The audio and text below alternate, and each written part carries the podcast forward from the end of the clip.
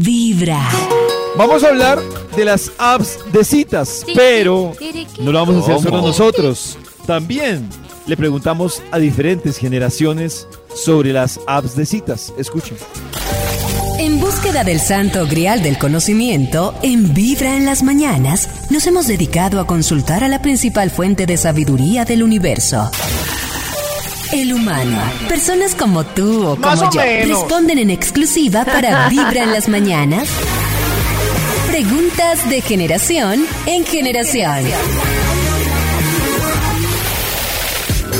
¿Has salido con alguien por medio de una app de citas? Generación adulta. No, nunca lo he hecho y no, lo haría. Me parece demasiado osado. Contemporáneo.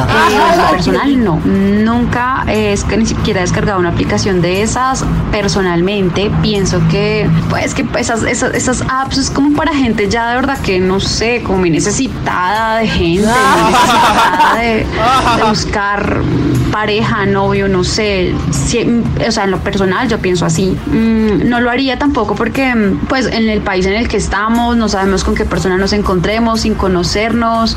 eh, mm, pueden aparentar una vida bien, una vida perfecta o uno puede ver fotos en Instagram o cosas, una vida bien, pero pues realmente, realmente no sabemos. Entonces no, no, no me interesa tampoco pues em, como ese tipo de citas por medio de... Generación Centennials. No, porque siento que no son seguras. He visto muchísimos casos de personas a las cuales les pasa inconvenientes por medio de estas citas y no me siento cómoda usando ni siquiera una aplicación, nunca la he descargado, nada. ¿Crees que se puede encontrar el amor a través de app de citas? Generación adulta. No considero que sea que sea un amor verdadero, sería más bien como un juego, como una Nadie de- instaló nada. De buscar algo, pero sin ser sincero. No, uno la verdad no creería que fuera sincero. Contemporáneo. Yo creo que sí, yo creo que sí se puede. Yo creo que mm, un porcentaje grande, un 1% puede pasar. Puede pasar que sí, sí coincide. Porcentaje grande, 1%. Entonces sí se puede. Generación Centennials. Diría yo que sí, podría, pero no creo que sea la mejor manera o pues a partir de mi punto de vista no creo que sea como lo ideal. No me gustaría conocer a alguien por medio de una app de citas. Oigan, los que Yo quiero hablar, más yo quiero hablar. No, Sí, yo conozco gente que ha conseguido. Claro, yo, Yo tengo quiero. un amigo que ha salido con el mundo entero a través de, ci- de citas y ahora Claro. tiene una novia. Pues yo no me le, Oh, pues a, claro. a mí me daría miedo, pero, pero sí funciona. Yo No conozco mucha gente que lleva años en una relación con una cita que hicieron en, en, En en Tinder o en Bumblebee. Yo con conozco esas mucha gente cosas, que la pero tumbada. yo lo que digo es que es, es que David, por ejemplo, confía en el algoritmo para que le ponga música, para que haga un montón Oh. de... El algoritmo nos cuadra todo. ¿Por qué no confiar en el algoritmo para que nos presente a alguien compatible? Maxito, porque las personas no son robots ni son predecibles. Ay, ay, ay, que no, pero el algoritmo un sí. algoritmo. Eh, Yo, lo deben tener súper estudiado. Ese algoritmo sí que lo deben tener súper estudiado. Y además, yo le digo a la que tiene miedo que no sé qué, que Tinder, por ejemplo, está ligado con Facebook. Entonces, eh, cuando uno ve a una persona y le dice cuántas, cuántos contactos en común tienen, y usted puede ir a averiguar, Oíste, eh, Nubia, es amiga tuya, ¿sí? o qué? ¿Qué tal Nubia? algo No, no así. sé. O sea, yo lo que sí creo de lo que dice Max es que es el nuevo bar. O sea, que si la gente hoy en día sale y quiere conocer gente y no empieza, o sea, y no está en el mundo de las apps, supongo que cuesta mucho más porque yo no sé cómo se relacionará la gente y si todavía uno sale a un bar de un hotel y conoce a alguien, no lo sé, no, no estamos en el mercado. Es Pero supongo bar. que la vida es diferente, Yo ¿no? que sé, ya ahora pero es diferente. No sé, yo no uso apps. Si No, Juan no Carlos me antes deci- me decía, Max, te voy a presentar a una amiga que se llama Tulia, y yo salía con Tulia sin conocerla, pasa, ¿por qué mi amigo ahora no puede ser ese robot? Ya Eh, oíste, te voy a presentar a una amiga que es compatible, llama Tulia, escribirle a ver si, si, si te acepta. Ay, era chévere. Es la misma era pendejada. Cada mañana tu corazón empieza a vibrar con Vibra en las mañanas. ¡Feliz Navidad! Tenemos opiniones sobre los amores a través de las apps. Hola amigos, buenos días. Eh, Buenos sí, días. claro que sí, las, las citas por las aplicaciones funcionan. Eh, yo tengo mi pareja hace siete años y ¡Testimonio! nos conocimos por medio de una Uy. aplicación y todo se ha ido de la mejor forma y hemos sido muy felices.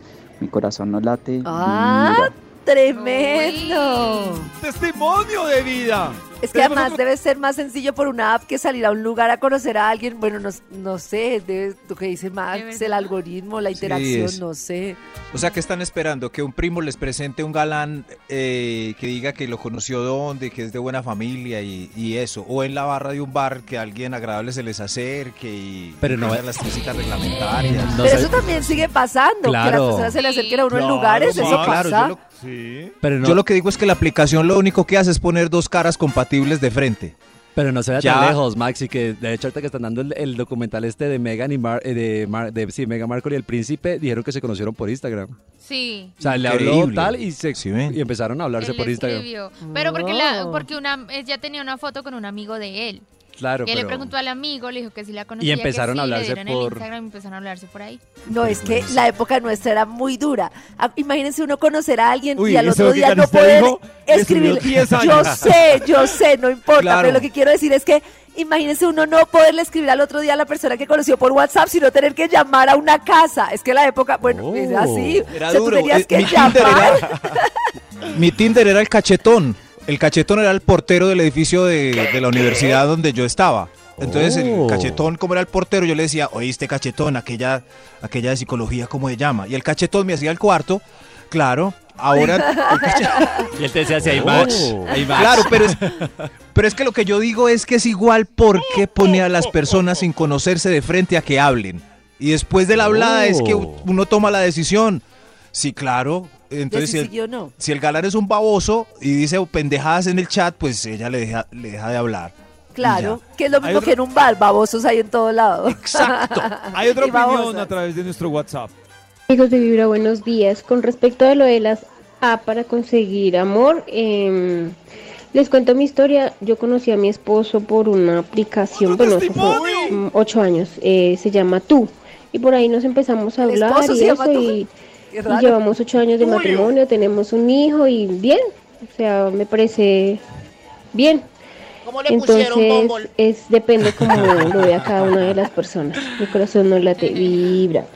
Hay mucha gente que le ha funcionado. Sí. Increíble, y hace ve. tanto, va a ser viejísima, pero hace ocho años. Es más, Nata lo dijo una vez y todo. Hay, hay amigos de Tinder. Si no funcionan, Oh. hacen una red de amigos ahí. Bueno, y creo que Ricky sí. Martin también se conoció con su pareja actual por, eh, no ¿Por sé si página? Tinder exactamente, pero sí por una de citas, una app de citas. Qué susto ver a Ricky Martin en el... No, no, a mí no me es un daría payaso. susto. Están Vamos a ver qué más dicen las generaciones de estas apps. ¿Qué beneficios y qué consecuencias negativas crees que tiene salir con alguien de una app de citas? Generación adulta. Bueno, experimentar nuevas formas de relacionarse, aprender nuevas conductas, eso me parece que está bien, pero también traería consecuencias negativas. Enfrentar, no tener capacidad de intuición para enfrentar ciertas conductas, no tener la capacidad de resolver situaciones frente a frente, eh, pues no sé. Contemporáneo. ¿Qué beneficios? Pues yo creo que sí se logra cumplir el objetivo de la app, que es mm, ampliar su círculo social, hacer amigos. Yo creo que sí se puede lograr. Y las cosas negativas, negativas pues que no tengas suerte y conozcas gente mala, que te engañen, que, que sí, que te engañen en el sentido de que muestran una fachada de la persona que no es, que te roben, no sé, que des con personas malas, pues se puede ver de todo. Siento que esa es la parte negativa. Generación Centennials. Bueno, beneficios, creería que si no me gusta la persona o si no tenemos un buen feeling, si no nos llevamos bien, pues simplemente nunca lo vuelvo a ver. ¿Y qué consecuencias? Creería yo que mm, desilusionarme tal vez de, de encontrarme algo totalmente diferente a lo que estuve con la persona que estoy hablando por la app. Y de pronto ya en casos más extremos, no sé, al- alguna situación incómoda o, o de pronto hasta peligrosa para mí. Entonces creo que no, no es tan chévere y no lo haría.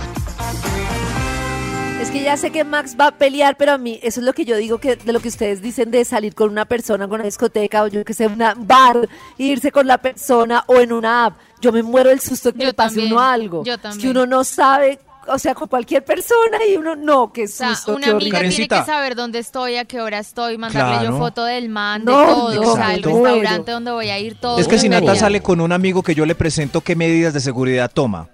No, porque tengo la referencia de que esto, amigo. Claro, pero es que en, pero en Tinder y esas aplicaciones no todo el tiempo te sale, Max. Y a veces es gente que tú no ni idea. Ay, sí, sí, sí, es que pero no hay nada como conocer a alguien dentro de un contexto, ¿no? En tu oficina, en el lugar en el que estudias, que te lo presente a alguien. Sí. Es muy diferente a uno ahí de primerazo. ¿Cómo sabes tú que la persona de verdad, bueno, eso? Y lo otro que quería preguntarle a Maxito es, ¿qué hace uno cuando sale con una persona que conoce una app? O sea, que si les ha pasado. Y tú llegas y te sientas con la persona y te parece Oh. un desastre. ¿Se toman el café o se paran ahí mismo o se esperan todo Lo que el- pasa es que la escena del desastre es, es muy nuestra porque es de citas ciegas. Pero cuando uno tiene una cita ya con alguien de red social o de esto, ya uno ha visto mucho. Pues si se va de una, es como, eh, pues da susto, pero uno, uno mira por acá, mira por allá. Es que hay unos pasos que es, uno no se queda chateando en el chat de Tinder, sino que pasa a WhatsApp. Si- O sea, si las cosas van bien, no, ya no hablemos por aquí, hablemos por WhatsApp. Y después, o, o por Instagram. Entonces, es acéptame en Instagram.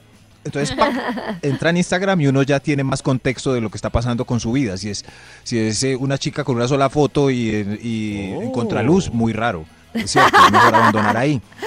Pero todos esos filtros sirven para que la cita esté bien. Además, yo no he hablado tanto que seguramente eh, la cita saldrá bien hablando lo mismo que han conversado en los chats. ¿Sí ven? Eh, oigan. Uy, Pero Maxito, ¿no le Gracias, parece que- Maxito. Tengo una pregunta para Max. Max, ¿a usted le parece que uno, o sea, muchas personas escribiendo o en chats pueden ser mucho más espontáneas y abiertas que ya cuando Puede se ser. ven? O sea, cuando se ven ya Claro. como que... Puede ser. La típica que pueden uno conoce incluir- a alguien y se habla mucho tiempo por WhatsApp y después va a Claro. ver a la persona. O sea, que O en- empieza una relación por WhatsApp y después ve a la persona, qué nervios. Pero es que qué raro, al menos ve la fotico ahí. Y Nata puede asegurarse, por ejemplo, cuando haga match con un galán eh, y, gañán. la- y el galán ya sean antes de conocerse amigos en Facebook, puede ver si el tipo sigue muchas grillas. Es un grillero. Claro. Es un grillero. Es que todo en redes puede ser ¿Es un grillero? Un. Sí, señor. Y en la vida también todo puede ser falso. Pues sí, pero, pero Igualito.